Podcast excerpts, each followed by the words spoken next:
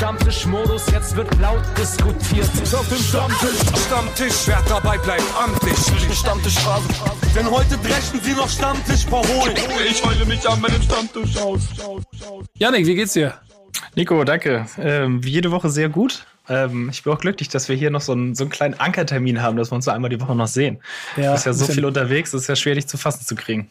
Bisschen wild gerade. Ich, ich merke, dass es sinnvoll ist, Menschen Zugriff auf meinen Terminkalender und damit auf mein Leben zu geben. Ähm, das wird ein bisschen schwierig. Dann muss ich ja sagen, wir in dieser Runde hier, wie wir hier zusammensitzen, wären eigentlich schon letzte Woche verabredet gewesen, aber ich hab's, ich hab's verbaut mit ganz vielen Sachen in meinem Terminkalender. Deswegen freue ich mich umso mehr, dass wir heute hier gemeinsam sprechen können, denn äh, du hast ja schon ganz schöne Schwergewichte äh, eingeladen ähm, über ein Thema zu sprechen, was äh, auf jeden Fall sehr, sehr spannend wird, weil ich äh, viel lernen werde heute, bin ich mir ziemlich sicher. Ja, ich glaube ich auch, ich auch. Ähm, ja, es ist ja immer so, dass wir hier im Stammtisch irgendwie versuchen, ähm, nicht nur Rap zu thematisieren, sondern auch ähm, ganz viel Graffiti, Breakdance dabei haben. Und heute geht es irgendwie auch um Rap, aber wir reden nicht mit zwei Rappern, sondern mit zwei Producern, die man, glaube ich, ähm, gar nicht mehr so großartig vorstellen muss, weil sie äh, einfach allein, du hast es schon gesagt, mit ihrem Namen überzeugen. Ähm, die Liste an Leuten, mit denen sie zusammengearbeitet haben, ist auch ewig lang. Das brauche ich jetzt hier auch nicht weiter ausführen. Deswegen ganz schnell äh, zum einen Gast Nummer eins, Jumper. Herzlich willkommen. Yes, was geht ab? Freut mich, dass ich hier sein darf. Und äh, Gast Nummer zwei, normalerweise mit seinem Partner MacLeod am Start, aber heute äh, alleine bei uns. Mixu, herzlich willkommen. Hi, vielen Dank, auch von meiner Seite aus. Ja, also und äh, Schwergewichte damit ja schon vollkommen klar. Könntet ihr mal äh, auf, gegenseitig aufzählen, wer von euch die größeren Erfolge gefeiert hat? Nein, ne? Ähm, aber es sind auf jeden Fall der sehr, Josh, sehr auf, auf, jeden Fall der Josh. Ja, aber es, es, es, es sind auf jeden Fall sehr viele ähm, große Erfolge hier im Raum, äh, die ähm, man auf jeden Fall heute auch besprechen könnte, wenn wir denn wollen. Aber ich glaube, dir geht es ein bisschen um ein größeres Thema, Janek, ne? Ich glaube, du fragst auch für dich oder für einen Freund, ne? Ja, genau. Falls Backspin bei mir so läuft, nicht ein zweites Standbein braucht, genau. Ähm, nein, natürlich gibt es bei euch beiden ähm, mehrere gemeinsame Nenner, aber einer davon ist der äh, GEMA Musikautorinnenpreis. Für den bist du Jumper dieses Jahr nominiert. Die Verleihung findet jetzt am 8.2. in Berlin statt und du bist für die Komposition Hip-Hop nominiert, ähm, zusammen mit Gennaro und Ghana Beats und Stickle. Und du, Mixu, hast den Preis letztes Jahr gewonnen ähm, für euren Song Sehnsucht zusammen mit Tilo. Das war das erfolgreichste Werk 2022. Ähm, und da dieser Preis jetzt wieder ansteht, ihr beide Erfahrung damit habt ähm, und ja quasi die, wie sagt es der Preis so schön selber, die ähm, TeilnehmerInnen werden durch Originalität, hohe handwerkliche Qualität und innovative Ansätze, die das Genre prägen, ausgezeichnet. Und wir fragen jetzt einfach mal, was sind denn diese innovativen Ansätze? Wie prägt man eigentlich ein ganzes Genre? Und falls Backspin nicht mehr läuft, würde ich gerne wissen, wie klingt eigentlich erfolgreicher Deutschrap? Boah, gute Frage. Offen gestellt, rein, Leute. Komm, sagt was. das waren auf jeden Fall viele Fragen auf einmal. ähm, ja, ich glaube, das Schönste, was man so selber erreichen kann, ist auf jeden Fall eine gewisse Originalität. Und äh, wie gerade auch schon gesagt, dass man irgendwie im, im Genre ein bisschen was verändern kann und das vorantreiben kann. Ich glaube, das ist so das Beste, was andere über die eigene Kunst sagen können, würde ich mal so sagen. Genau, und ich denke auch so innovativ zu sein, ist auf jeden Fall ja das, was jeder Künstler anstrebt irgendwie.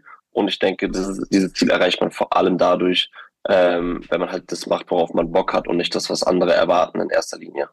Ich glaube, mhm. das spielt eine ganz, ganz große Rolle dabei.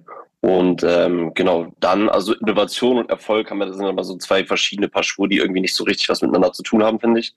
Ähm, ist natürlich geil, wenn dann irgendwie ein super innovativer Song äh, auch dann erfolgreich wird. Ich glaube, das ist so das höchste der Gefühle. Äh, wenn man dann so einen Lieblingssong hat, den man produziert hat und der dann auch noch irgendwie krass durch die Decke geht, ähm, gibt es natürlich aber auch andersrum oft, dass man dann so Songs hat, wo man dann sagt, okay, da war man dann vielleicht eher so zu 70 Prozent Dienstleister in der Session, ähm, wird aber auch ein super Erfolg. So, also das sind ähm, ist jedes Mal unterschiedlich, denke ich. Du sagst es ja schon richtig, denn äh, äh, also die Innovation ist ja das eine, der Erfolg ist aber das andere. So spürt man das, wenn man etwas, also wenn man eine Formel gefunden hat? Also, also spürt man das? Jetzt mal zum Beispiel, ja, mach mal, mach mal. Ähm, man, man kann es natürlich nicht immer sagen. Man liegt auch, glaube ich, sehr oft daneben. Also ähm, es gab schon viele Sessions, wo man das Gefühl hat, man hat irgendwie gerade den einen richtigen Song gemacht und der ist dann doch nicht erfolgreich geworden. Das passiert äh, ziemlich oft. Ähm, und es gibt auf jeden Fall auch so Überraschungen von Songs, wo du jetzt nicht mit dem größten Hit rechnest und der wird auf einmal ganz groß. Aber um jetzt mal bei Sehnsucht zu bleiben, da muss ich ehrlicherweise zugeben, das haben wir schon so gespürt, als der Song dann so ein gewisses, ähm, also man hat ja immer viele Stufen in so einer Produktion, aber als der irgendwie so bei 80, 90 Prozent fertig war, hatten wir schon das Gefühl, dass da irgendwie was gehen kann und fast eigentlich muss. Also es war irgendwie zu passend alles. Na, Jumper? Ja. Also ich, ich, ich, ich habe ich hab gedacht, ich hab gedacht du, du gehst auch noch mit einfach dieses Gefühl von, spürt man das, wenn man eine Formel gefunden hat, wenn man, wenn man merkt, man hat so diesen einen Schlüssel. Boah, ich denke, ähm, also ähnlich wie bei Josh, dass man so ein paar Songs hat, wo man dann sagt, ähm, und der Song fühlt sich gerade krass an, aber ich hatte auch wirklich schon echt viele Songs, die sich krass angefühlt haben im Studio, die dann überhaupt nicht funktioniert haben. Äh, und dann jetzt zum Beispiel natürlich auch jetzt, um auf Komet zum Beispiel mal zu sprechen zu kommen, ähm, der ist ja jetzt auch dann erfolgreiches Werk irgendwie geworden letztes Jahr. Und das war auch so eine Nummer, die hat sich geil angefühlt im Studio. Und ähm, dann vor allem, als man dann gesagt hat, okay, Udo Lindenberg kommt da irgendwie noch drauf, war man natürlich auch so, ja, okay, super interessante Kombination dann auch. Ähm, aber dass der so krass abgeht zum Beispiel, äh, davon, also damit hätte halt auch niemand gerechnet. Ähm, ja, genau. Ist natürlich umso geiler dann, wenn sich dann ein Song gut angefühlt hat und auch noch erfolgreich wird. Aber wie gesagt, es gab auch echt verdammt viele Songs, die sich geil angefühlt haben, die überhaupt nicht erfolgreich geworden sind. Wie, wie teile ich, verteile ja, ich, ja, ja, mach du weiter, Entschuldigung. Oh, ich liebe es. Ich wollte wollt sagen, es, es, es, muss ja auch immer sehr viel zusammenlaufen. Ne? Ähm, es reicht ja irgendwie nicht, wenn der Song im Studio funktioniert. Es ist immer so eine Timing-Sache. Ähm, dann muss der Song heutzutage leider auch irgendwie auf TikTok funktionieren. Also nicht, dass man in die Richtung produzieren sollte, aber ähm, man kann es ja immer nur bis zum gewissen Punkt im Studio abschätzen. Und dann schickt man den so in die Welt hinaus und dann kann man halt nicht mehr, nicht mehr viel machen. Voll. Voll. Bei, bei mir ist es mit den Sessions mittlerweile so, dass ich, äh, es gibt ein Wortverbot und zwar darf niemand mehr das Wort Hit sagen. Echt? Ja. Äh, es wird absolut verboten. Also ich werde auch wirklich sauer, wenn das passiert, wenn irgendjemand dann sagt, boah, ja, ja, ein absoluter Hit. Nee, weil es gab so, es gab so, wie gesagt, so zwei, drei Sessions, auch mit äh, größeren Künstlern, wo dann äh, die Künstler oder Manager gesagt haben, boah, das ist ein Hit, das wird ein Hit und die Songs sind mies gefloppt, also verhältnismäßig. Ähm, und seitdem, äh, seitdem ist äh, dieses Verbot, dass ich gesagt habe, so, das, man darf das nicht mehr sagen, das Sessions bringt Unglück. Ey, aber dann, dann muss ich doch mal einmal hinterher, weil ich mit euch beiden jetzt immer die Chance habe, darüber zu sprechen. Es kommt doch aber bestimmt gefühlt jeden Tag jemand rein und das wird doch immer, immer mehr, der genau nach diesem Hit sucht. Und ihr habt als allererstes von der Individualität gesprochen, dem individuellen Sound, den man haben möchte. So. Ja, aber ein Hit, also ein guter Song und ein Hit haben ja nichts mit, miteinander gemeinsam. Weißt du, was mhm. ich meine? Also ja. natürlich hat man so gewisse Grundsachen, wie zum Beispiel beim, okay, wenn man jetzt so ein äh, Arrangement hat, so ein typisches Pop-Arrangement, Verse, Chorus, Hook, dann ist man dem Hit oder dem erfolgreichen Song natürlich etwas näher, weil die Leute kennen das. Und wenn man jetzt erstmal acht Minuten Intro macht, ist man ist wahrscheinlich ein bisschen unwahrscheinlich, dass das ein guter Song ein Hit wird. So, das heißt, man hat natürlich diese gewissen Faktoren, die man mit einbringen kann, um äh, das in diese richtige Richtung zu lenken, dass es ein erfolgreicher Song werden kann. Aber ich finde, ein Hit und ein guter Song sind erstmal zwei unterschiedliche Sachen. Das heißt, wir, denke ich mal, wollen einfach erstmal einen guten Song machen und ob es dann ein Hit wird, ist ja von so vielen verschiedenen Faktoren abhängig. Also wie läuft die Promo, wie angesagt ist der Rapper gerade, etc. Das sind ja so viele Sachen, die damit reinspielen. Äh, also wenn jetzt irgendein Newcomer-Rapper äh, kommt und sagt, ich will einen Hit machen, so dann äh, muss der dafür wahrscheinlich viel mehr machen als ich. Weißt du, dann ich kann, ich kann ihm helfen, einen guten Song zu machen, aber dass das ein Hit wird, äh, dann mach erstmal Promo, weißt du? ja, definitiv. Ja, ja, aber Nico, das, was du meintest, dass die Leute kommen und äh, sich ins Studio setzen und den Hit verlangen, dieses Problem hatten wir bis vor einem Jahr oder so sehr extrem. Das hat irgendwann echt genervt. Ähm, weil das wurde auch ziemlich oft uns irgendwie so überlassen oder irgendwie so als Aufgabe hingestellt. Der Künstler ist ins Studio gekommen gesagt, so, jetzt macht man das, was sie immer macht, macht mir mal einen Hit und hat erstmal auf, auf der Couch die Beine hochgelegt.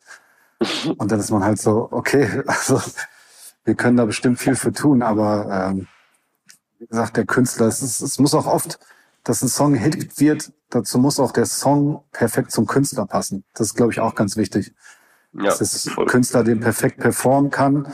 Ähm, es gibt ja auch dieses ähm, im Pop-Bereich viel, dass äh, irgendwie Songs gepitcht werden. Also man schreibt Songs und dann singt die irgendjemand anderes. Aber das funktioniert auch meistens nicht so wirklich, muss man sagen. Nee. Es funktioniert halt im Pop auch, weil im Pop jetzt nicht so krasse Charaktere hinter den Künstlern sind. Im Hip-Hop genau. ist das schon so, dass da wirklich so ein Charakter ist und der steht dann für das und das und da kann man selten, sehr, sehr selten so einfach einen beliebigen Song pitchen.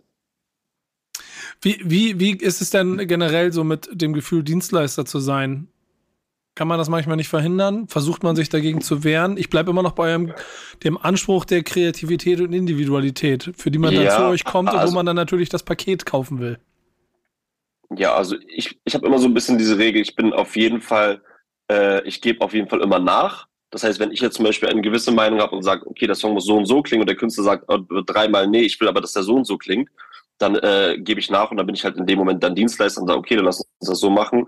Dann, ähm, weil der Künstler ist am Ende des Tages derjenige, der auf der Bühne stehen muss und sein Gesicht zu dem Song zeigen muss. Und der muss dazu 100% dahinter stehen. Und wenn ich mir jetzt irgendeinen Song aufzwingen würde, zu dem er nicht 100% dahinter steht, dann würde das erstens auch den Erfolg wahrscheinlich verhindern, weil der selber das gar nicht fühlt. Und ich glaube, das merkt man, wenn ein Artist seinen Song nicht so fühlt. Und wie gesagt, er muss halt auf der Bühne dann auch äh, diesen Song performen. Das heißt, ich versuche immer natürlich so viel künstlerischen Input reinzugeben wie möglich, aber am Ende des Tages, ähm, wenn man da nicht auf einer Wellenlänge ist, dann, äh, also jetzt nur auf Song bezogen und auch generell mit einem Künstler, dann äh, gebe ich auch auf jeden Fall nach und dann sehe ich mich auch als Dienstleister, der den Song dann so produzieren kann, dass der Künstler damit happy ist. Aber steht das nicht? Ja, sehe ich, ich ganz so. genau so an. Sorry. Ja. Nee, Gäste immer nee, vor. Nee, also Gäste immer vor, genau. Muss ich auch sagen, also diese Erfahrung haben wir auch oft gemacht. Es bringt nichts mit dem, also sich da irgendwie über den Künstler stellen zu wollen. Weil am Ende des Tages, wenn man für jemanden produziert, ist man auch Dienstleister. Das klingt immer so schäbig. Aber ähm, ja, am Ende des Tages bringt der Künstler den Song raus, muss man einfach so sagen. Hm. Ich finde das interessant, weil es für mich, wenn man das jetzt so im ersten Moment hört, schon so ein bisschen konträr dazu geht, dass ja eigentlich Producer sich so in den letzten Jahren auf jeden Fall ja schon irgendwie dabei waren, immer mehr so ihr, ihr Spotlight zu holen. Und also keine Ahnung, wenn ich mich dran zurückerinnere, so früher bei Spotify, da waren ja Producer nicht irgendwie großartig angegeben. Da gab es halt immer den Artist, so und wer irgendwie im Hintergrund an dem Beat gearbeitet hat, das war ja gar nicht so das Thema. Und wenn ihr jetzt sagt, okay, ja. man stellt sich dann aber vielleicht unter den Artist und sagt dann eher, ja, okay, machen wir das so, wie du das möchtest, ist das denn nicht so ein bisschen ein Schritt zurück ja. wieder?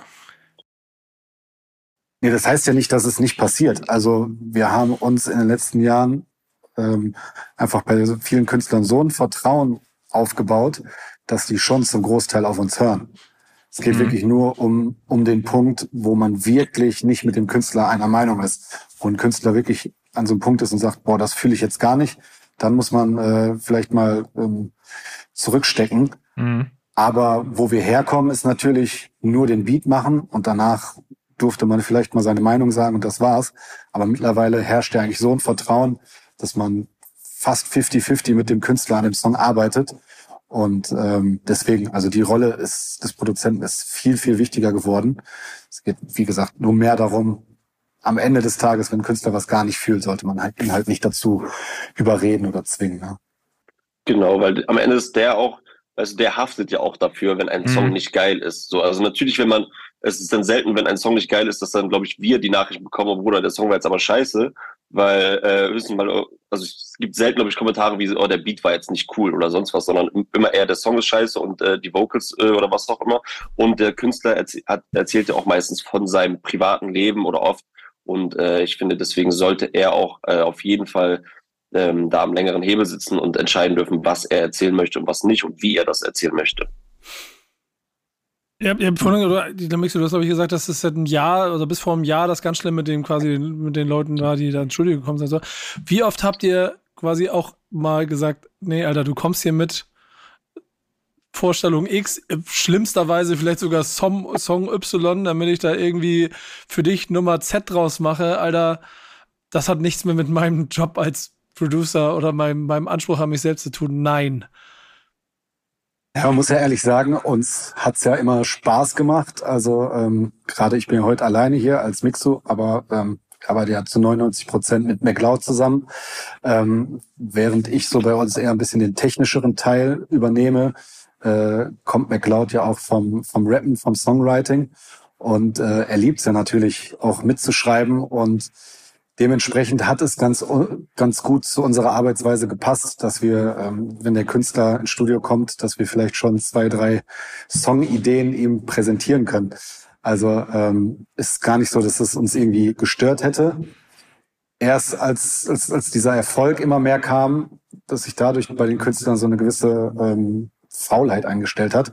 Aber muss ja auch ganz ehrlich sagen, wenn das hier die ganzen Rap-Kollegen sehen, ich spreche da auch immer nur über ein, zwei Sonderfälle, mit denen man dann vielleicht auch irgendwann ähm, gesagt hat, okay, das, das passt nicht in der Zusammenarbeit. Ähm, fast alle Leute, mit denen wir Erfolge gefeiert haben, da hat es einfach auch extrem gut gepasst. Also uns, uns macht das extrem viel Spaß mitzuschreiben. Äh, ich glaube, bei, bei Jumper ist es ähnlich. Ähm, und das ist, glaube ich, ein Teil unseres Erfolgs von uns allen. Ich glaube, aktuell im Studio jemand, der nur noch Beats macht und danach die Füße hochlegt, ähm, der kann heute als Produzent auch gar nicht mehr so wirklich mithalten, muss man sagen. Ja, den Anspruch ja, hat er nicht selbst, ne? Ja. Sehe ich genauso auf jeden Fall. Ja. Also das Writing gehört, ob, äh, gehört einfach mit dazu. Es ist nicht so, dass ich irgendwie da sitze und 16er Kick für irgendwelche Leute. Aber ähm, es ist dann schon so, dass man als Produzent dann auch sagt, ey, die Line vielleicht geil, die vielleicht ein bisschen umdenken, hast du mal überlegt, das so und so zu machen oder so und ähm, da einfach auch viel mit ins Arrangement mit reingeht und ähm, genau einfach da wirklich 50-50 mit dem Künstler eigentlich am Song arbeitet. Und mit den Leuten, wo das gut funktioniert, ähm, da gibt sich halt auch eine neue Arbeitsweise, die total fruchtet, muss man ja auch sagen. Also wir haben jetzt die ganze Zeit so über die negativen Seiten davon geredet, aber ähm, im Prinzip haben in den letzten Jahren auch alle davon nur profitiert. Voll. Und es gibt auch genauso gibt es auch äh, Rapper oder Sänger oder was auch immer, Künstler generell, die dann auch äh, bei der Produktion damit wirken, die dann sagen, ey, lass uns doch mal sowas in die Richtung machen oder lass uns vielleicht so vom Vibe her äh, äh hier diesen Referenzsong machen und dann aber mit irgendwie moderneren Bounce oder was auch immer. Also da gibt es auch schon viele Künstler, die da ähm, mit einer Beat-Vorstellung in eine Session reingehen. Also es geht auch andersrum quasi. Wo wir jetzt ja so gerade schon über, über Sound sprechen, würde mich mal interessieren, ihr sprecht ja gerade davon, dass man halt mit Artists zusammen so diese Songs entwickelt.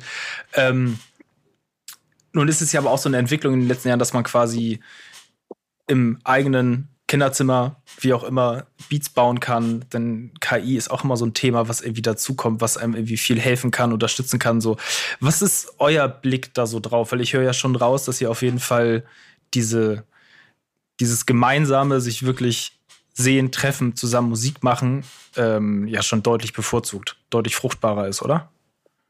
Ja, voll. Also ich denke, ähm, zu diesem ganzen KI-Ding, ich denke erstmal, wir machen das ja alle, weil wir Spaß daran haben. So, und wenn es da irgendeinen Shortcut geben wird in Zukunft, so vielleicht wird der hier und da mal genutzt werden, um, wenn man nicht weiterkommt, aber ich glaube nicht, dass es irgendwie das äh, Song produzieren oder Writing oder so ersetzen wird, weil es ist ja eigentlich geht ja auch um diesen Moment, dass man da dann irgendwie zwei Stunden sich den äh, den Kopf komplett zerfickt und bis man keinen Bock mehr hat, bis dann irgendwann diese lösende Zeile kommt oder der, der lösende Dings, dass alles, was man vorher, wo, wo man vorher dran gearbeitet hat, auf einmal Sinn macht.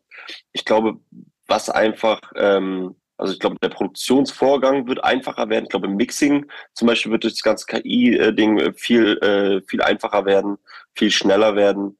Ähm, ich denke, dass so Loopmaker das sehr, sehr schwer haben werden, weil es bestimmt in drei, vier Jahren wird es einfach dann so, also ist man Künstler im Studio und sucht einen Loop und dann kannst du wahrscheinlich den Text-to-Music mäßig eingeben und dann hast du dann einen Loop, wo man äh, dann äh, dran arbeiten kann. Aber ich glaube, der kreative Prozess an sich, vor allem bei den Genres, wo wirklich eine Kultur dahinter steckt, also sei es jetzt Hip-Hop, sei es Techno, sei es Rock, auch äh, Popmusik, die einen Einfluss bezieht aus äh, einem dieser, einer dieser Genres, ähm, die also ich glaube, da wird es wenig Leute geben, die dann ihren Job los sind, außer wirklich die Leute, die halt jetzt nicht mit den Künstlern direkt im Studio sind. Deswegen ist glaube ich auch immer so mein, mein Rat oder mein Tipp an alle Newcomer-Produzenten, ey, sucht euch einfach wirklich Leute, mit denen ihr im Studio vibet und baut euch mit denen irgendwas auf.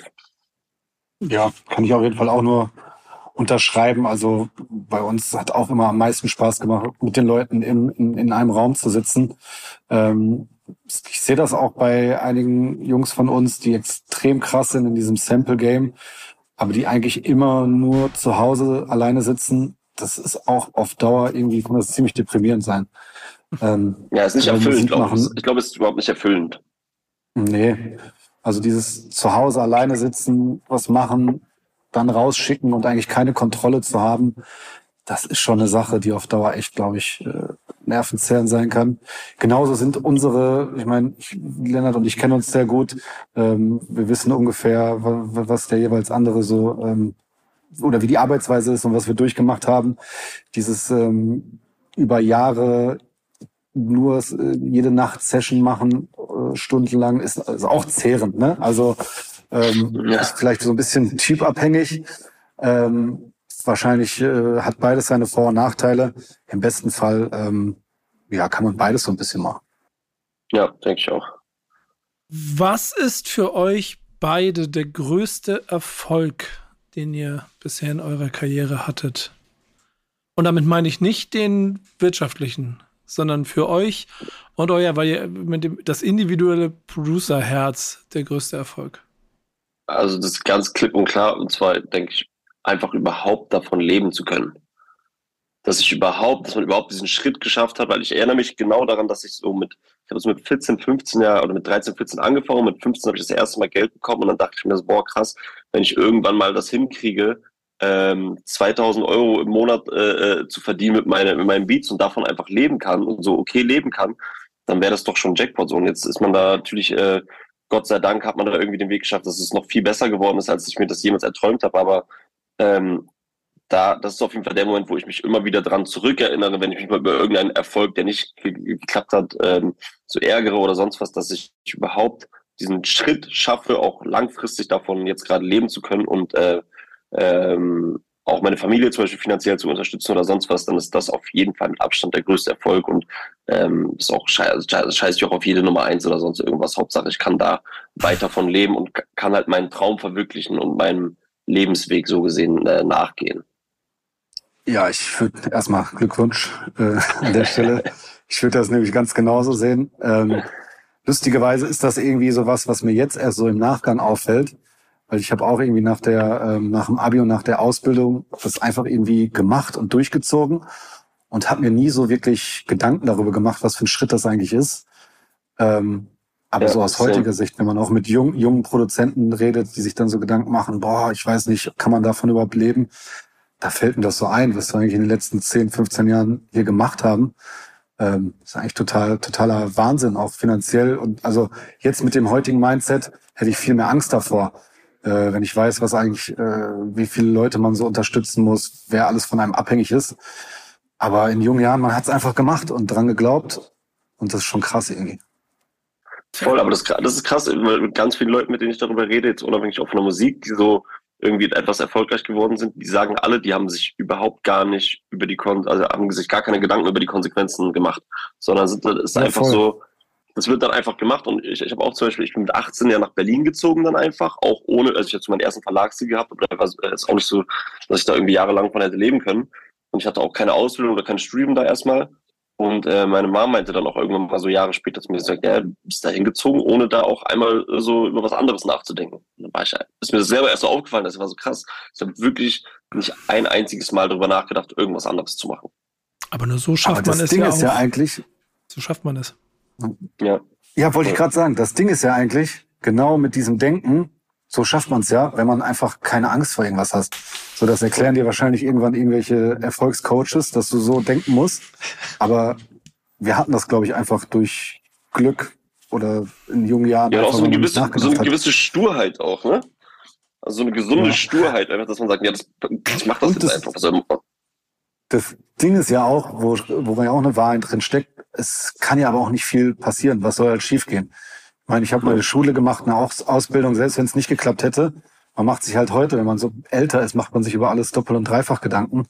Aber mein Gott, zur Not zieht man halt wieder von Berlin weg oder macht, studiert dann nochmal oder fängt irgendwo an zu arbeiten. Es kann ja auch nicht so viel passieren. Aber ich glaube, diese ja. Leichtheit, die, die fehlt einem irgendwann, wenn man älter wird. Wir haben ja eingangs, eingangs ähm, natürlich ein bisschen überspitzt, ne, gefragt, wie klingt eigentlich erfolgreicher Deutschrap? Was glaubt ihr denn, so Sound of Deutschrap? Wo geht's, wo geht's hin? Wo entwickelt es sich hin? Wo habt ihr vielleicht auch einfach nur derbe Bock drauf, nochmal was, was zu machen?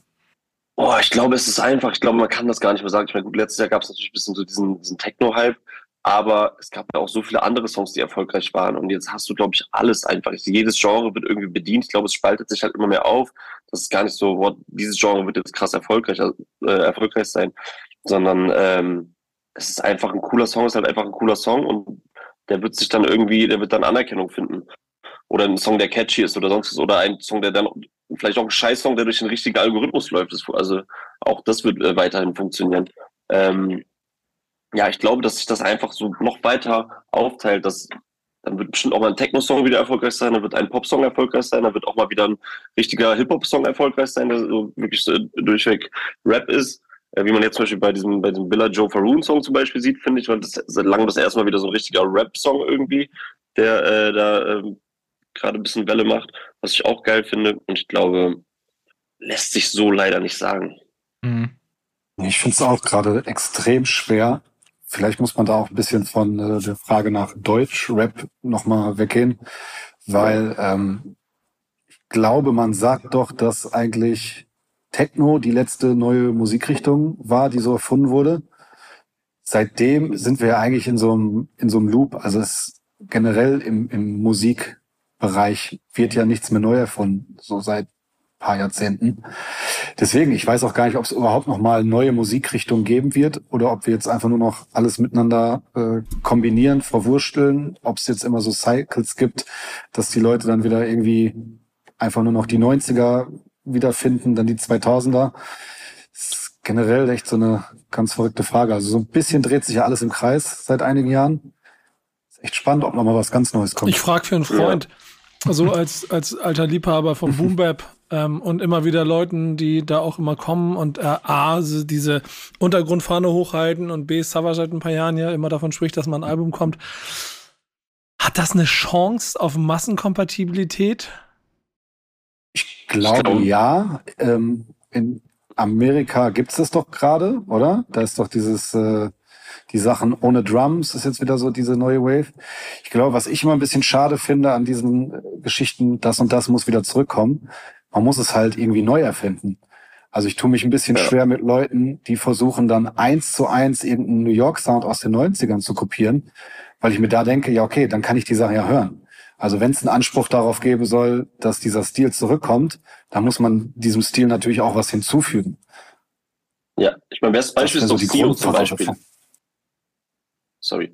Äh, CEO zum Beispiel ist für mich so das beste Beispiel, dass er schon straight Boom Bap, was der macht, teilweise auf dem Album. Natürlich hat er so seine zwei, drei Ausreißer, aber zu 80, 90 Prozent ist er schon wirklich sehr, sehr kredibile, krasse Boom Bap Beats, aber er macht es aber mit einer, mit einem Humor drauf und mit dem Flows und so weiter, wie es halt kein anderer macht. Und deswegen, wenn der jetzt irgendwann mal wieder ein Album bringt, sage ich, wird das auch wieder hundertprozentig funktionieren.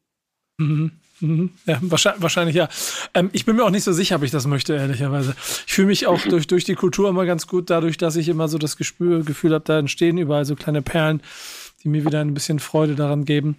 Ähm, Und man, wenn ich eine Sache dazu noch sagen darf, ja, gerne. man muss sich ja auch so ein bisschen fragen, ähm, wie Musik überhaupt konsumiert wird.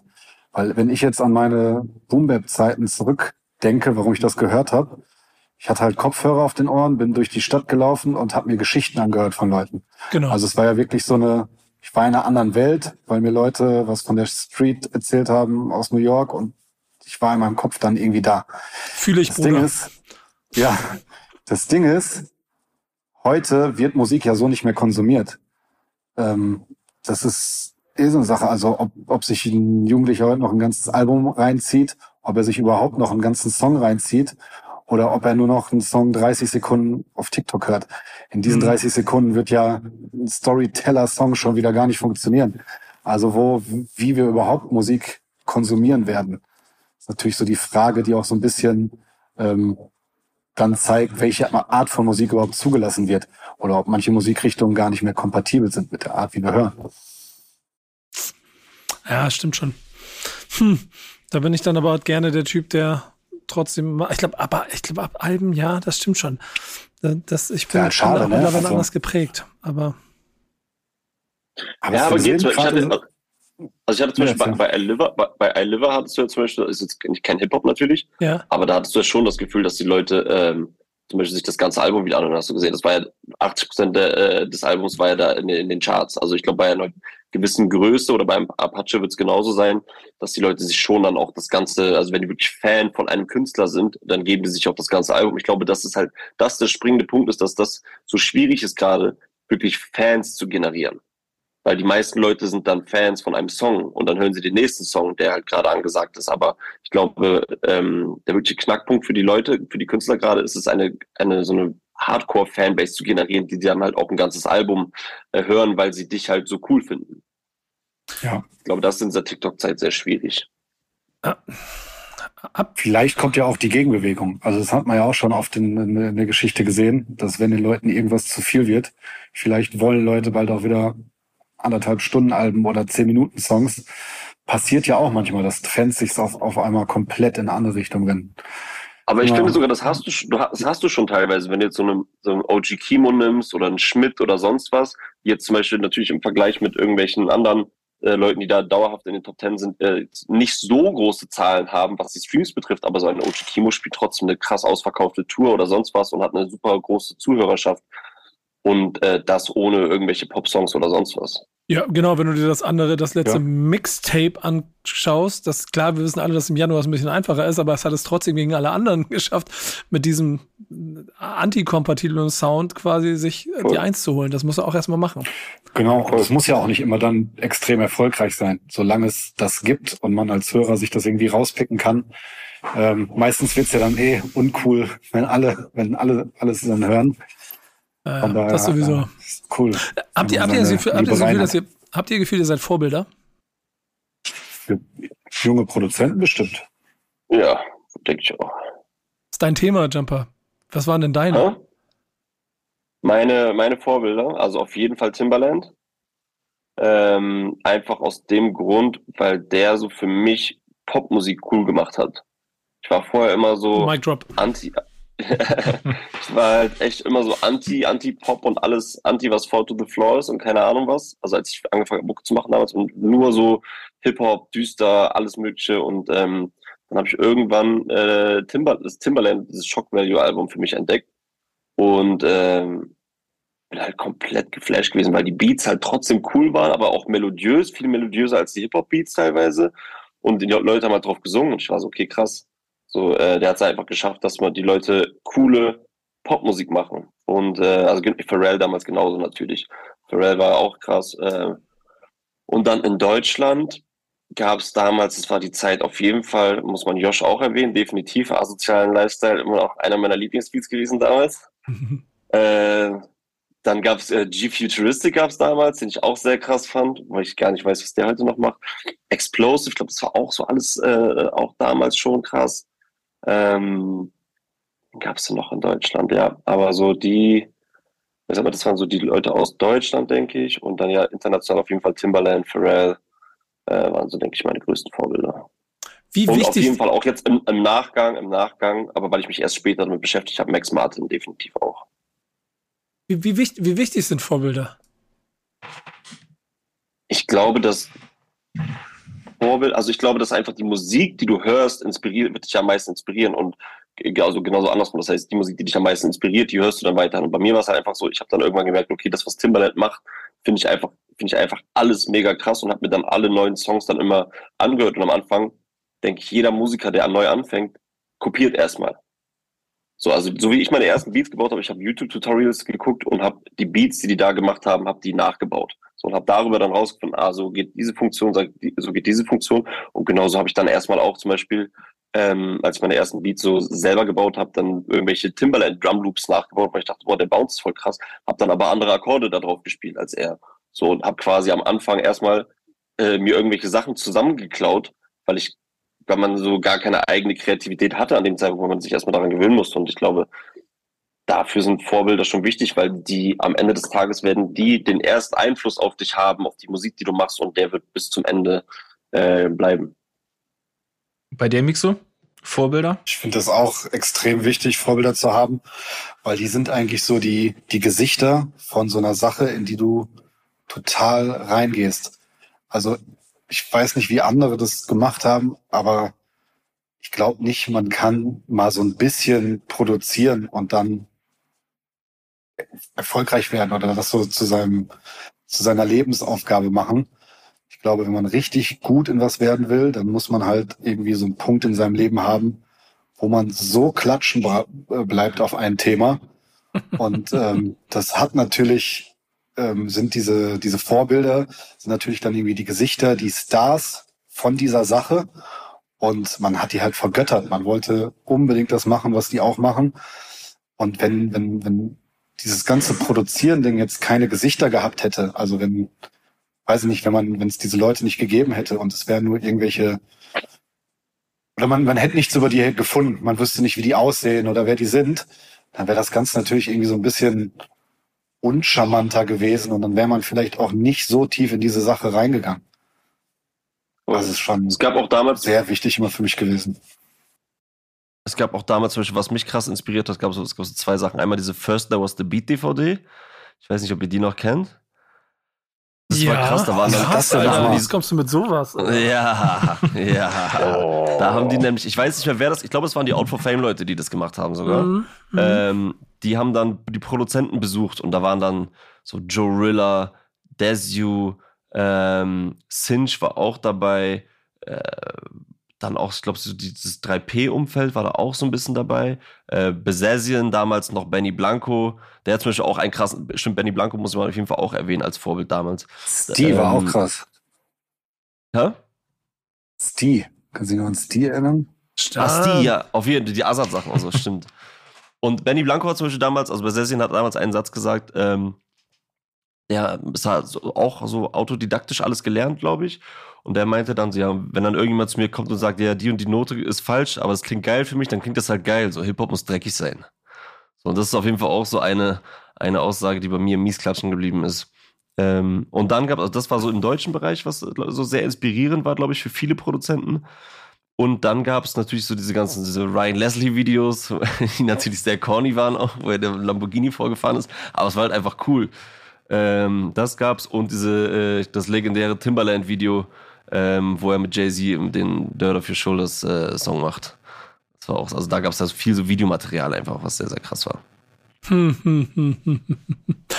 Ach, ey, es ist auf jeden Fall. Äh, ich, äh, mach, mach du mal. Ich muss sagen, ich ziehe mir das heute noch alles rein. Also ich krieg, ja. krieg also so einmal im Jahr krieg ich meinen Backflash und äh, ziehe mir nochmal all diese ganzen alten Sachen rein und so. Einfach um nochmal so zu fühlen wie damals. das hat die Magie immer noch. Ja, ich, ich kriege immer, wenn ich hier so reinhöre, so, also so, dann, ja, bevor man, ich bin ja dann auch zum Beispiel bei Timberland vorhin noch wieder unterwegs gewesen, bei der Art und Weise, wie der das Ganze gemacht hat. Ich mag diese äh, generell diese viele von den Produzentennamen, die ihr beschrieben habt, die alle überall so einen krassen Impact gehabt haben, die manchmal dann aber auch sogar vergessen sind auf diesem Weg. So, ähm, wie ist das bei euch, um Vorbild für mich dann mal kurz abzuschließen, äh, wie aktiv kommen Leute auf euch zu und wollen von eurem Wissen partizipieren? Und wie bereit seid ihr zu teilen? Also bei mir ist es so, also schreiben schon sehr, sehr viele Leute immer und vor allem wollen viele Leute Feedback haben. Das ist jetzt etwas, was ich, dem ich nicht nachgehen kann, ehrlich gesagt, weil dafür sind es zu viele äh, DMs oder keine Ahnung was. Ich glaube, was dann halt cool ist, ist so, äh, Josh war ja auch da zum Beispiel bei der BeatCon, wo man dann wirklich so ein bisschen äh, mal über so einen Entstehungsprozess äh, Prozess vernünftig reden kann. Äh, und da Leute, die sich, die es interessiert, können da halt hinkommen. Das war, glaube ich, ist, glaube ich, ganz nice. Und auch da haben mir auch sehr, sehr viele Leute danach zum Beispiel geschrieben, dass es sehr inspirierend war. Das ist natürlich dann cool. Äh, ich denke, das ist auch sehr wichtig für einen selber, dass man halt andere Leute inspirieren kann. Und äh, also ich meine, es ist so ein Kreislauf, weißt du? Wir wurden inspiriert von irgendwelchen Leuten und ich denke, das ist auch unsere Aufgabe wiederum, äh, ähm, so andere und neue Produzenten zu inspirieren. Weil äh, damit da auch wieder was Neues kommt, damit ich inzestmäßig alles beim gleichen Sound bleibt die ganze Zeit so. Und ähm, ja, also da schreiben schon viele Leute. Ich denke also an befreundete Produzenten oder jetzt Leute aus meiner Edition, ich denke, das wird bei Josh auch so sein, da teile ich schon sehr, sehr viel Wissen oder fa äh, fast all mein Wissen, aber halt wirklich nur an äh, Leute, wo ich weiß, okay, äh, die können dann auch irgendwie, also die wissen das zu schätzen. So. Das Ding ist, es gibt ja keine wirklichen Tricks oder Geheimnisse mehr heute. Also ich weiß noch früher, ich habe das Internet abgesucht nach der einen Timberland Snare oder dachte, oder es gab ja wirklich, äh, die Leute waren verstreut überall in irgendwelchen Studios. Es gab das Internet noch nicht so, wie wir es heute kennen. Und da wäre es natürlich auch so ein Ding gewesen, mal mit jemandem im Studio zu sein und irgendwie die, die Tricks von dem zu sehen. Das gibt's ja heute nicht mehr so wirklich. Also kannst du heute ein paar YouTube-Videos reinziehen und dann hast du ungefähr die gleichen äh, Sachen oder Möglichkeiten, die äh, Lennart und ich jetzt haben. Deswegen, es macht nicht mehr so wirklich Sinn, irgendwie ähm, darauf einzugehen, auch, auch wenn wir es zeitmäßig eh nicht schaffen könnten, weil ähm, man kann gar nicht sagen, also es, es gibt kein, keine Tricks, Geheimnisse mehr. Ich glaube, das Einzige, was, was wirklich Sinn macht, und deswegen freue ich mich auch gerade extrem, dass wir hier diese Studios bauen, ähm, ist, dass wenn man Leuten wirklich irgendwie helfen will oder die supporten will, dann muss man mit den Leuten mal ins Studio gehen und da kann man wirklich, glaube ich, lernen. Ähm, das ist ja auch in den USA so eine Sache, da gibt's diese typischen Internships, nennen die das, glaube ich. Also wenn du, das ist der typische Weg, du bist der Praktikant im Studio, der erstmal ein Jahr lang Kaffee kocht und dann darfst du mal in der Session mit dabei sein. Das ist halt so diese ganz andere Kultur von, von etwas zu lernen. Und ich glaube, da können wir hier noch äh, äh, in diese Richtung viel machen in Deutschland, dass auch diese äh, Kunst des, des Plattenmachens oder des Musikmachens einfach erhalten bleibt weil das ja auch gerade so eine Sache, die ganzen großen Studios sterben ja irgendwie aus und ähm, wenn irgendwann alle nur noch vor ihrem Computer sitzen in ihrer in ihrem Kämmerchen, dann geht da wirklich so eine Kunst verloren. Ähm, das klar, es wird immer ein paar Nerds geben, die das vielleicht noch so betreiben, aber ich finde das schon ganz wichtig, dass so diese Art und Weise, wie Musik auch in Studios gemacht wird, dass man das irgendwie so weitertreibt und weiter an die nächste Generation geben kann. Du hast es gerade in so einem, in so einem Nebensatz erwähnt. Ähm, wie viel Herzblut, wie viel, wie viel Zeit steckt denn in diesem neuen Studio, diesem Projekt, von dem du gerade gesprochen hast? Und wie, wie fühlt sich das an, sowas auf die Beine zu stellen und vielleicht all das, was du gerade so besprochen hast, dieses, diese Kunst nicht aussterben zu lassen, da weiter fortzusetzen? Also im Prinzip ist dieses Studio jetzt das Ergebnis von 15, 20 Jahren Hassel, muss man einfach sagen. ähm, ist schon sehr crazy. Ähm, wir alle kennen das ja, man hat irgendwie im Kinderzimmer angefangen und äh, hatte auch hier und da mal so seine Projekträume oder irgendwie so ein, in irgendwelchen Jugendhäusern dann so einen Raum, wo man rein durfte. Und es gab, gab immer mal Studios, aber das ist ja nicht vergleichbar gewesen mit so einem richtigen Studio, wie man sich das vorstellt. Ähm, deswegen auch jetzt, wir sind vor drei Jahren nach Berlin gezogen und auch hier haben wir ähm, uns immer mal in Studios eingemietet. Aber eigentlich ist das so unser erstes richtig richtiges Studio. Ähm, ja, das ist natürlich völlig verrückt. Ne? Also geht gerade ein Traum in Erfüllung, ist so ein, so ein Lebenswerk, kann man schon so sagen. Ich lasse es mal ganz kurz wirken. Ich weiß, ob noch jemand zur Seite springt, weil es ist ja auch ehrlicherweise genau das, was so das Ziel sein muss. Denn wenn ich auf eine Producer-Karriere gucke und auch auf alle Helden meiner Jugend, ich finde es, glaube ich, total schwierig, sich selber immer, also es geht ja um Zeitgeist in einer gewissen Form, immer am Zeitgeist zu halten. Mhm.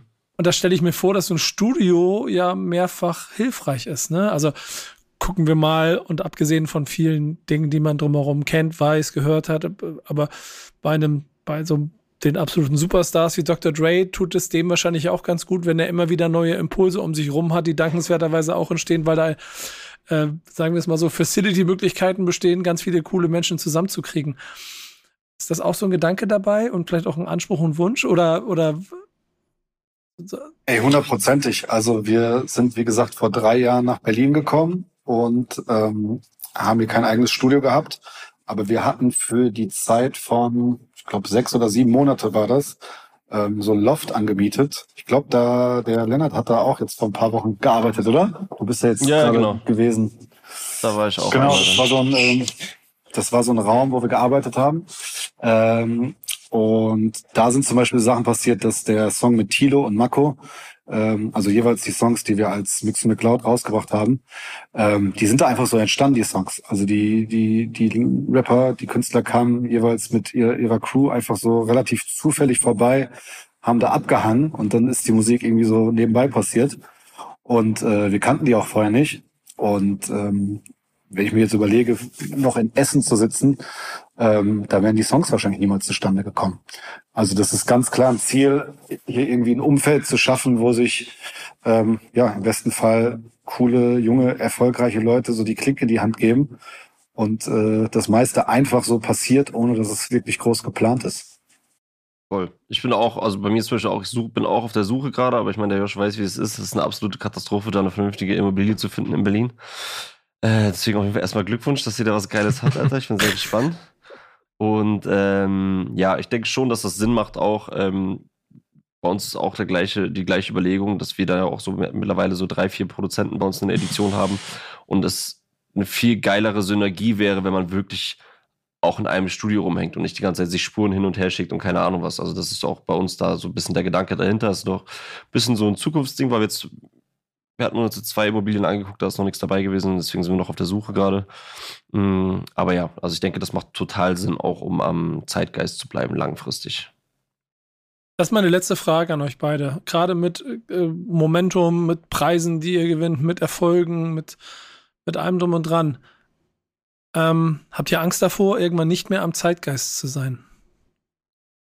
Ja, will ich schon so sagen. Ja. Ähm, ich mir noch nicht so drüber Gedanken gemacht, fairerweise. Ja, fair. Äh, ich bin dafür da, um so bescheuerte Fragen zu stellen. äh, ich denke, trotz, ich denke, was Produktion betrifft, ja. Ich glaube, da kann man ein bisschen von wegkommen. Ich glaube, dass man das aber, ich glaube trotzdem, dass ein guter Song ein guter Song ist und man dem immer den Zeitgeist anpassen kann durch eine Produktion. Also ein guter Song funktioniert immer nur, zum Beispiel nur auf dem Klavier oder nur auf einer Gitarre und ähm, oder die meisten. Und ich glaube, dass man das einfach, dieses Problem auch einfach damit besiegen könnte, ähm, dass man sich dann einen jungen Produzenten daran holt, der irgendwie co-produziert und sagt, ja, okay, hier die 808 nehmen wir vielleicht nicht mehr, sondern nehmen wir jetzt mal die hier. Ähm, ich denke, dass trotzdem wir mit Erfahrung einfach einen viel größeren Mehrwert haben, als jetzt zum Beispiel ein junger Produzent, der nur am, am Zeitgeist ist. Ich glaube, dass später so die Erfahrung viel wichtiger sein wird als der Zeitgeist. Hoffe ich. Ja, hundertprozentig. Also, das hoffe ich auch, dass das so unser Gut ist, dass wir gerade irgendwie ganze Erfahrung mitbringen können. Aber ähm, ja, genau, dann geht es vielleicht um gewisses, wie klingen gerade die, die Drums oder wie was für Sounds benutzt man. Da muss man schon aktiv dranbleiben oder auch mit jungen Leuten zusammenarbeiten. Also das kann man schon verlieren, wenn man da nicht aktiv gegenarbeitet. Und ja. ich glaube, das sollte man schon vermeiden als Produzent. Oder auch so schon öfters selber erwischt, wie ich irgendwie neue Sachen ein bisschen gehatet habe. Da merkt man so, oh, ist das jetzt der alt werdende Mann in mir? Und dann kann man sich halt entscheiden, okay, akzeptiere ich das jetzt und hate es einfach. Gibt auch Sachen, die hatebar sind und die man auch scheiße finden darf. Aber ich glaube, umso älter man wird, muss man trotzdem so diese ein, zwei Loops machen, das dann einmal kurz zu hinterfragen. Hate ich das jetzt, weil es einfach nicht meine Zeit war, in der das so ähm, passiert ist und nur weil es irgendwie neu und anders ist? Aber ich habe da auch mal einen schönen Satz gehört. Die Jugend hat eigentlich immer recht in Bezug auf Kunst. Und ich versuche dann zumindest ein, zweimal so, mir, wie gesagt, das zu hinterfragen. Und wenn ich es dann immer noch scheiße finde, dann ist es vielleicht scheiße. Äh, das Schöne, das Schöne ist ja, also wir, wir haben ja alle im Hier und Jetzt die Möglichkeit, so lange äh, das, was wir machen und von dem wir der Meinung sind, dass wir es gut machen, auch so gut zu machen, dass man sich irgendwann einen Status erarbeitet, der dem äh, idealerweise einer Legende nahe kommt, dass das automatisch dazu führt, dass Zeitgeist selber vielleicht gar nicht mehr das Thema ist, weil das Gewicht des Namens so groß ist, dass es vielleicht größer ist als das. Und wenn man dann das noch schafft, vielleicht Sounds zu entwickeln oder für sich zu claimen, die besonders und so unique sind, dass kein anderer sie nachmachen kann, dann hast du es geschafft. Mhm. Aber es ist zum Beispiel auch, wenn wir, weil wir Timbaland als Beispiel hatten, ne? da ist es zum Beispiel ja eher so, dass er sich krass versucht, dem Zeitgeist anzupassen, habe ich das Gefühl, und das aber die Leute erwarten eher das, wofür er bekannt geworden ist. Und das also ist die Gefahr. So, genau, er, er, hat jetzt, also korrigiert mich, wenn ich falsch liege, aber ich glaube, so aktuelle Songs von ihm, die er produziert, da ist jetzt keiner irgendwie krass von abgegangen. Es ist auch immer das Problem, ne? Mach, mach mal wie früher. Mach mal wie früher. Mach mal noch so genau. ein. Mach mal das, für Künstler schwierig. Ich glaube aber, dass das, dass das normal ist. Fast alle diese Legenden, die wir hier heute aufgezählt haben, sind ja gerade irgendwie nicht so am Start. Aber die sind so groß, dass man ihnen das aber auch irgendwie nicht übel nimmt. Mhm. Ja, voll. Also Timbaland muss gerade nicht die aktuellsten Beats machen. Nee, nee, genau, Trotzdem, genau. Wenn ihr, wenn ihr ein Album bringt, wir werden alle reinhören. Und, Ach, ähm, du, ich, ich sehe ja. das sogar, ich sehe das sogar noch ganz anders. Er hat schon, er hat schon das gemacht, was es braucht. Ähm, dass er, also im Prinzip, also ist erledigt. So, das ist cool, wenn, aber es genau. brauchen sich. Das, das Ding ist, das Ding cool. ist geritzt. Genau, ähm, er hat Freifahrtschein so. Ja, wir hatten Freifahrtschein und das, das sind dann zum Beispiel auch das, was jetzt hier in diesem Format auf jeden Fall jetzt als nächstes kommen muss, denn wir werden gleich über Classics reden. Bevor wir das machen, sprechen wir aber einmal über eine Legende, Yannick, mhm. der genau das geschafft hat, was ich eben gerade beschrieben habe. Dafür zu sorgen, dass es eigentlich keine Diskussion mehr gibt. Stichwort Legende gibt es gerade ein Thema, das in der ersten Sekunde gar nicht so viel mit Rap oder Hip-Hop zu tun hat auf den ersten Blick. Auf den zweiten aber sehr viel Einfluss darauf genommen hat. Das können wir, glaube ich, auf jeden Fall so sagen. Janik, was weißt du oder was fühlst du, wenn du an Bob Marley denkst? Ähm, da muss ich ehrlicherweise richtig, richtig weit in meine Erinnerung kramen, weil meine erste oder früheste Bob Marley-Erinnerung war ähm, Babylon bei Bass. Das ist so ein ähm, Compilation-Live-Album. Ähm, und das Cover ist, wie es der Titel schon sagt, ein Bus, ähm, den man so von vorne sieht.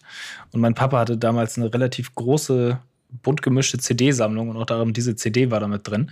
Und äh, noch bevor ich wirklich gecheckt habe, wer jetzt Bob Marley ist und was er alles so, so erreicht hat und beeinflusst hat, habe ich halt dieses Album ähm, wegen dem Cover halt äh, oft mir aus diesem CD-Schrank gegriffen und gehört. Das ist so meine erste Bob Marley-Erinnerung. Wir alle haben irgendwie eine. Bei mir ist es natürlich die Karriere im Ganzen. Es gibt einen Song, auf den ich sicherlich gleich nochmal zu sprechen komme.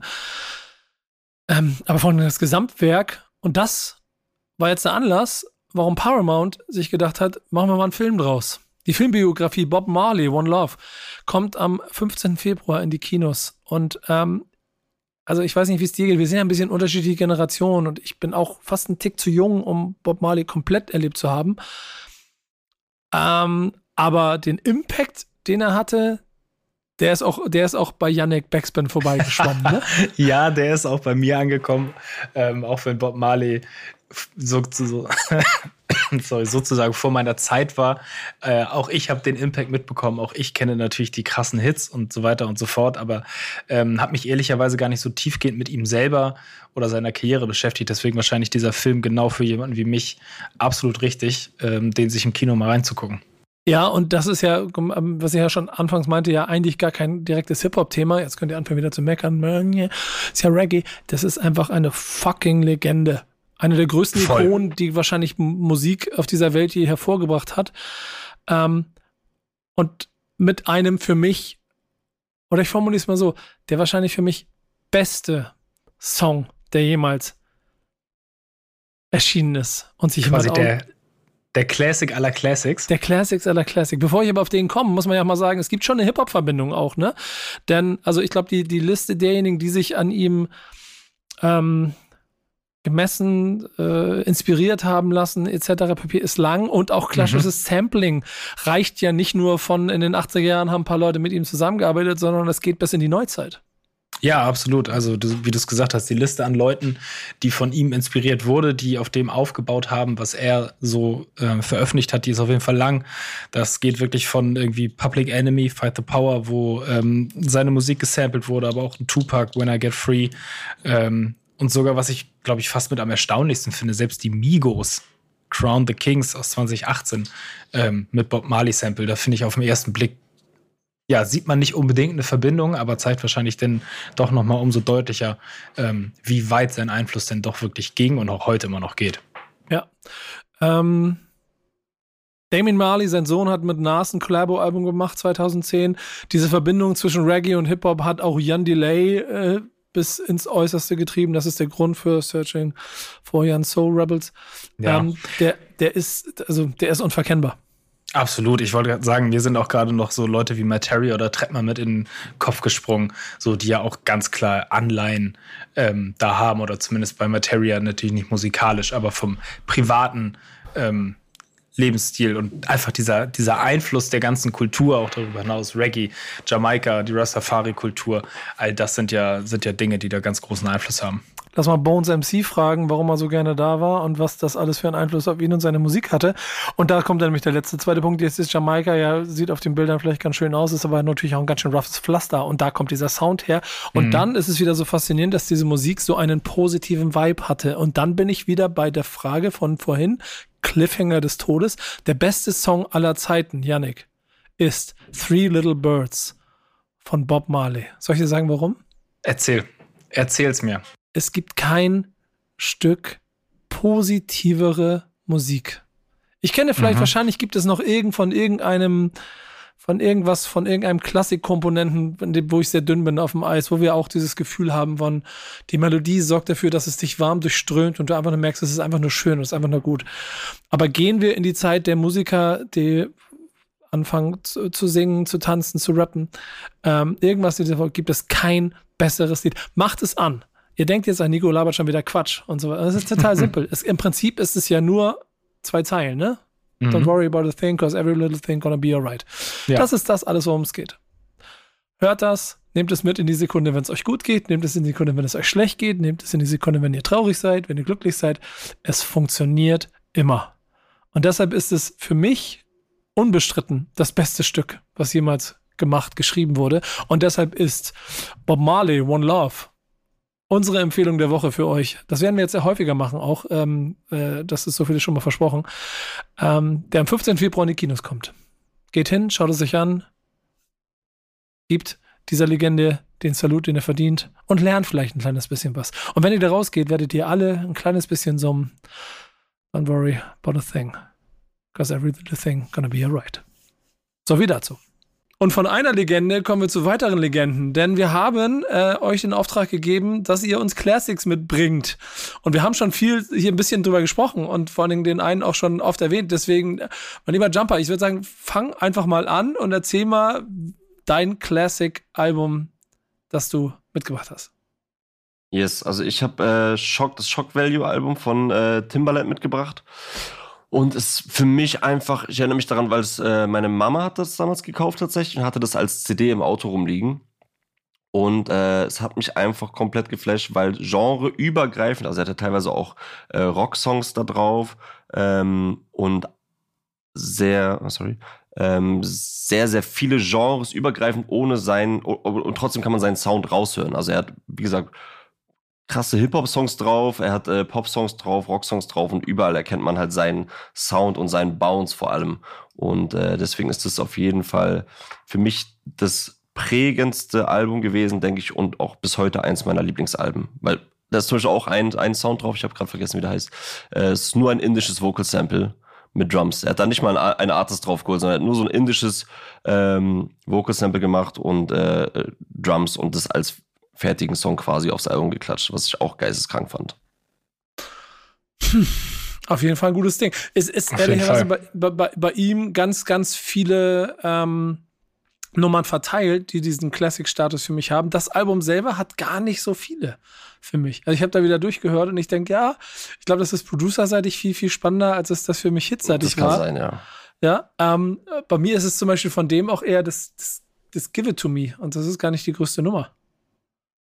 Stimmt, ja. Aber, aber es, ja, aber es ist einfach so vom, von, den, von den Beats her und so weiter, es ist sehr inspirierend gewesen für mich, fand ich. Auch zum Beispiel diese Kill Yourself-Nummer äh, mit diesem Chor und so weiter und wie er die Drums da geflippt hat, äh, fand, ich, fand ich sehr innovativ. Ich glaube, es war ein sehr innovatives Album. Vielleicht nicht sein erfolgreichstes, aber ein sehr innovatives. Ja, mhm. ja das und in jedem Fall.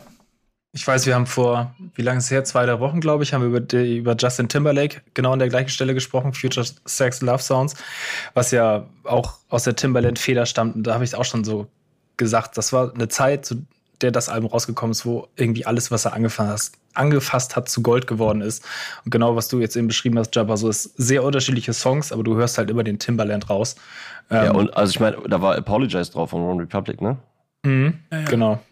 Also, also, das ist ja auch, das ist ja auch schon ein, ein, ein absoluter Welthit gewesen. Too late, ähm, absolut. Danke, Nico. Also, ich hätte ja, tatsächlich voll. auch das ähm, äh, Album mit Justin Timberlake noch erwähnen wollen. Hast du jetzt schon mal hier vorweggenommen. Hey, bitte. Und, und das, ähm, das habe ich tatsächlich noch viel mehr gehört. Ja, genau. Meins mhm. auch, nämlich. Ähm, das, also ich habe viel Timberland habe ich kennengelernt über die Missy Elliott Sachen. Ja. Also die ganz alten noch, die drei Alben, die er da mit Missy Elliott gemacht hat. Und äh, genau, dann kam das äh, Album von ihm, aber das mit Justin Timberlake. Also er hat Pop cool gemacht und halt auch Justin Timberlake, der zu der Zeit echt halt Stimmt, äh, so das Abziehbild für so einen typischen ähm, schmierigen Popstar war. Und hat ihn halt echt cool gemacht. Das Album ist Ja. auch unfassbar. Ja, Cry Me ey. a River auf jeden Fall eine der besten Produktionen jemals. Ja, krass. Und er hat es geschafft, dass ich einen Rapper namens Baba Sparks kenne, äh, was wahrscheinlich niemals sonst hingekriegt hätte. Und der wahrscheinlich auch egaler als, als der, das, das Niemandsland gewesen wäre, in dem er groß geworden wäre, wenn er nicht Timberland als Produzent Ugly war hätte. hart. Ja. So, und wir, wir, was, was, let's be honest, none of us will ever date a model. Ähm, ähm, du hast einen anderen Classic und es ist, ganz, das ist auf jeden Fall ein Producer-Classic, was hier im Raum schwebt, Mixo. Ja, ich habe 2001 von äh, Dr. Dre mitgebracht. Ähm, war tatsächlich so ein Album, was ich in meiner Jugend gar nicht so viel gehört habe. Ich habe es eher so wiederentdeckt. Ähm, aus zwei Gründen. Zum einen bin ich so in den letzten äh, Jahren, habe mich sehr viel auf ähm, Sound konzentriert, gerade so Mixing, Mastering. Und ähm, dieses Album klingt halt echt unfassbar, muss man sagen, was er so mit Transienten macht und auch wie er das alles selber gemischt hat, ist unfassbar. Ähm, und zum anderen, äh, wir haben ja seit ein paar Jahren haben wir als Mix McCloud auch eigene Songs rausgebracht und ähm, da sind einem natürlich sehr viele Sachen so aufgefallen, die die es schwierig machen, gerade die ganzen Künstler auf so ein Album irgendwie unterzubringen, die erstmal davon zu überzeugen, dass sie das mit einem machen. Und dann habe ich jetzt vor ein paar Jahren, glaube ich, zwei Jahre oder so, habe ich dieses Album nochmal rausgekramt. Da ist mir aufgefallen, der Mann hat das halt alles schon mal gemacht und hat auch noch selber gerappt. Was Ja, äh, bei uns McCloud ja auch manchmal macht. Und das ist schon absurd, ne? Also Ja, was ja, heute schon so, so Leute wie Metro Boomin oder so machen, wo sie halt so viermal äh, Travis drauf haben oder so. genau das hat er halt damals schon gemacht. Da ist zigfach Eminem drauf, Snoop Dogg und so. Mhm. Also echt crazy. Und wenn man dann überlegt, dass der das ja alles alleine produziert, gemischt, ich weiß nicht, gemastert wahrscheinlich nicht. Ähm, ja, muss schon echt eine Maschine gewesen sein, der Mann. Weißt du, bei mir, also als das Album rausgekommen ist, war ich noch ein bisschen zu jung, um es halt direkt zu hören. Deswegen, natürlich habe ich es nachgehört. Aber ich weiß auch noch, dass ich es dann gehört habe und dann durch diese, diese Übersingles, da Still DRE und, und Next Episode war es irgendwie so ein Album, was ich dann ähnlich auch danach gar nicht mehr so groß als Album gehört habe, weil es halt immer diese krassen Singles gab und auch erst vor, weiß ich nicht, fünf, sechs, sieben Jahren oder so dann nochmal wieder angefangen habe, das Album richtig von A bis Z zu hören. So und da auch erstmal wieder gemerkt habe, dass es schon echt richtig, richtig stark ist und halt auf jeden Fall deutlich mehr als, als diese krassen Singles, die wahrscheinlich jeder kennt und auch ein paar Leute kennen, die nicht mal wissen, dass es Dre dahinter ist. Ich habe ich hab meine Producer-Karriere ähm, an einem Piano, es war in Dänemark, an irgendeinem Studio, wo wir eine Backspin International Session gemacht haben, äh, quasi an Nagel gehängt, weil ich mich fünf, sechs Stunden damit beschäftigt habe, dieses, dieses, wie nennt man das, wenn man auf dem, auf dem Klavier da rumklimpert und äh, nicht das respektlos meint, das ist für mich. Und ich saß da und habe dieses Still DRE Ding, Ding, Ding, Ding, Ding und habe einfach versucht, das nur hinzukriegen. Es hat mich Stunden gedauert, bis ich meine Krüppelfinger dazu gekriegt habe, einigermaßen so diesen Griff so hinzukriegen. Ich könnte es jetzt nicht mehr. Habe ich mich irgendwann am Flughafen an, an Klavier gesetzt. Aber ich könnte es auch nicht. Äh, fair. auch Dank, nicht. Danke, danke, danke. Bau mich wieder auf. Aber in dem Moment habe ich gemerkt, okay, nee, das wird's nicht bei mir. Ähm, aber, und das ist andersrum der Fakt, ich sag einfach so viele Dinger und auch auf diesem, das ist einfach episch. War nochmal eine Zeitenwende, glaube ich, in dem Momentum, in dem das Ganze rausgekommen ist. So zeitenwendig, dass ja auch äh, ähm, The Game Jahre später noch davon gerappt hat, dass 2001 auch 2001 rausgekommen ist und nicht 1999, wie es ursprünglich rumgekommen ist. Das ist mir im Kopf gefallen. Ähm, Explosive ist übrigens mein Song dabei. Ähm, äh, das nur Ja, mal auch fer- geisteskrank. fernab, fernab von den Hits. Äh, du kannst halt heute, ähm, egal was, du- was du gerade produziert hast, du machst dieses Album an, dann kommt ja erstmal dieses Intro äh, mit diesem THX-Sound, dieser krasse, und dann kommt dieser Lowrider Mhm. ähm, Sound, wo Exhibit dabei rumschreit und danach fängt The Watcher an. Also zu 95 Prozent wird das lauter, fetter und heftiger klingen als das, was wir gerade im Studio gemacht haben. Und das ist halt so, so lange schon her. Und mit den Tools, die er damals hatte, das ist verrückt eigentlich. Ja. Das ist schon geisteskrank. Äh, wir, haben- wir haben hier ein paar, wir haben ein paar Legenden heute im Haus. Wir legen noch eine hinterher und da muss man immer ein kleines bisschen betonen. es- wir reden von der Legende, die die Legende war, bevor er angefangen hat, sich eine Magercap aufzusetzen und dem, was da noch kam. So sieht's aus. Wir reden von Good Old Kanye West und von seinem Debütalbum The College Dropout. Das wird am 10. Februar 20 Jahre alt, ist also 2004 rausgekommen.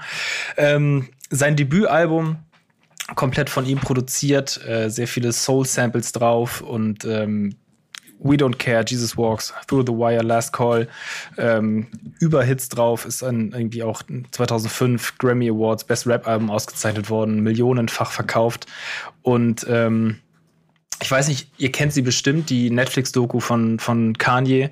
Ähm, da wird ja quasi der Weg zu diesem Album auch nochmal sehr eindringlich begleitet und beschrieben. So, und ich fand es einfach sehr, sehr faszinierend, wie er damals bei Rockefeller gegen seinen Producer-Dasein ankämpfen musste, nicht als Rapper wahrgenommen wurde und irgendwie quasi darum kämpfen musste, dieses Album rauszubringen und keiner so richtig an ihn geglaubt hat. Und dann kam es halt und es war halt krass. So, es hat halt alle, alle begeistert, alle Ich überzeugt. Ich liebe diese Szene, wo, wo auch mal das war, wo er im Studio bei, war irgendein Rockbefore, wo er das selber Rob vorrappt und die, Im die Rockefeller-Büro, ignoriert ne? ihn einfach hart und er, er performt Ja. da und gibt alles und ich denke mir so, Mädel, dass du diese, diese Szene, die wird dir heute um die Ohren fliegen. Ja, genau, ja, genau. 100%. Man möchte nicht die Person sein, die in der Sekunde gedacht hat, nee, ich weiß, dass das nicht gut ist, was du da machst, weil du einer von 100 bist. Nein, bist du nicht. Ja. Oh, bitte. Ey, Ja, das stimmt schon. unfassbares Ja, Album auch. Und auch, ähm, ja, El Kanye generell. Also für mich ist er immer noch die Legende, egal was er sich für Hüte aufgezogen hat. Zumal ich bei ihm auch finde, der Mann ist ja auch einfach äh, off- offensichtlich äh, geistig krank. Ja. So zum größten Teil. Also das ist eine Krankheit. Ähm, er lässt sich anscheinend nicht behandeln, aber das ist ja irgendwie, ist ja irgendwie sein Ding und sein Leben. Also für mich ist er die Legende und ich äh, kann das auch komplett von seiner Kunst irgendwie trennen. Also das ist für mich immer noch komplett so hörbar, muss ich echt sagen. Ja, Das stimmt. ähm, Wobei ich, wobei ich finde, er hat jetzt letztens wieder übertrieben, als er sich erst auf Hebräisch entschuldigt hat und äh, zwei Tage später trägt er so ein Nazi-T-Shirt, wo ich mir auch so dachte, okay, Bruder, also das ist so, es war einfach so komplett Kalkül wahrscheinlich, weil er irgendwelche Samples nicht geklärt bekommen hat, äh, hat er da sich äh, auf Hebräisch entschuldigt. Und dann hat, wurde es wahrscheinlich trotzdem nicht freigegeben, und dann, um dann zwei Wochen später wieder äh, irgendwelche Nazi-T-Shirts zu tragen. Das war schon auf jeden Fall ein doller Move. Aber ja, ich muss sagen, äh, Debütalbum von Kanye habe ich nie oft gepumpt. Also ich habe es angehört natürlich, aber war hat mich nie komplett abgeholt, fairerweise. Krass. Also da muss ich Mich sagen, so, aber da muss ich sagen, also Uh, eins meiner, eins meiner absoluten Lieblingsalben ever. So auch Nee, mich hat, mich hat eher äh, dann äh, My Beautiful Dark Twisted Fantasy, das ist auf jeden Fall stark. eins meiner Lieblingsalben. Das war vom Sound her dann eher meins hm, als das, das erste von ihm. Ja, Oder krass. krass. Auf jeden Fall. Ähm, also es ist schwer. Ka kann, man, kann man Kanye heute noch hören? Ja, ich frage mal in die Runde. ich höre Ja, mir alles an, was er Fall. macht. Bin auch oft Voll. immer noch Ja, sehr es gibt ja schon noch begeistert. mal diese Glaubensfrage, ob man eventuell einfach auch moralisch nicht mehr zu dem stehen kann, was die Person dahinter macht. Doch, ich, ich denke auf jeden Fall, vor allem ist es ja auch bei ihm, man, also es ist ja wirklich bekannt, dass er halt wirklich geisteskrank ist und dass er wirklich da einfach irgendeine psychische Krankheit hat, die äh, auf jeden Fall behandeln lassen sollte. Es ist natürlich schwierig dann, ähm, wenn er wirklich da mit irgendwelchen Nazi-Parolen irgendwie teilweise äh, da um sich schreit und irgendwelche, äh, ich weiß nicht, er hatte da das T-Shirt an von irgendeiner ähm, Rockband aus Schweden, glaube ich, wo der Sänger auch ein verurteilter Rechtsextremist ist. oder der, der hat doch sogar jemanden umgebracht, glaube ich, aus ähm, rechtem Hintergrund so. Ähm, das ist natürlich dann schon wieder, da war ich schon wieder so, boah, muss, muss er das jetzt machen? Weißt du, es war gerade wieder so, er hat gerade diese Hörproben gehabt auf TikTok und alle waren so hyped und dann sehe ich so das und finde es dann schon schwierig und überlege das schon, aber es, trotzdem höre ich mir trotzdem, also seine Alben definitiv noch an. Äh, finde ihn nur als Person sehr schwierig gerade auf jeden Fall. Ich hätte auch nie gedacht, Fall. dass ich in der Konstellation dieses High Entertainment Welt Businesses irgendwann auf der Seite von Kim Kardashian stehe, die sich die irgendwann äh, quasi so klang wie Ich hätte ihm gern geholfen, aber er wollte sich nicht helfen lassen. Ähm, da hätte ich, hätte ich nicht mit gerechnet. Fakt ist, ähm, da ist sehr viel Großes zurückgeblieben, auch aus diesem Album und ist Yannick das voll also ein generationsprägendes und seit 20 Jahren dann ja auch äh, genreprägendes. Es gibt ja auch nicht wenige, die immer behaupten, der größte seiner Zeit. Ähm, ich glaube, da gerade aus Produzentsicht äh, gibt es da wahrscheinlich viele Argumente dafür.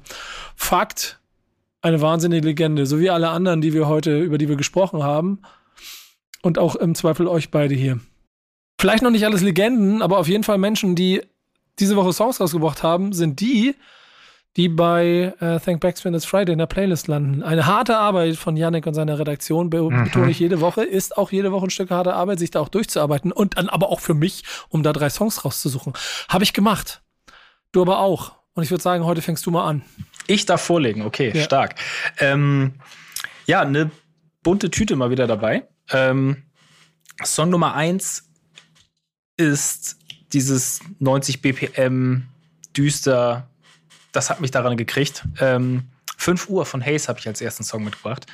Ähm, die Single ist ein weiterer Vorgeschmack auf seine Mondstaub-EP, die ja bald kommt. Und ähm, ich weiß nicht, Hayes, das ist so ein bisschen, passt auch zum Thema, was wir in dieser Folge hatten irgendwie. Der, der macht eigentlich seit Jahren immer so typischen Hayes-Sound, aber schafft es halt auch immer wieder ein bisschen anders und ein bisschen neu zu klingen. Ähm, deswegen 5 Uhr heute bei mir mit dabei. Einer, glaube ich, der auch dir gefallen hätte, Nico. Ja, ähm, sehr gut. Der alte Kopfnicker. Ich, ich bin noch dabei, aber ich, es wäre mir zu einfach, zu klassisch gewesen, wenn ich wieder einen Haze-Song genommen hätte. Ulis, äh, Haze, ja komm, Nico nimmt sie. Nee, diesmal wollte, ich, diesmal wollte ich es euch nicht so leicht machen. Dann warten wir mal ab, was du gleich noch auf dem Kasten hast da.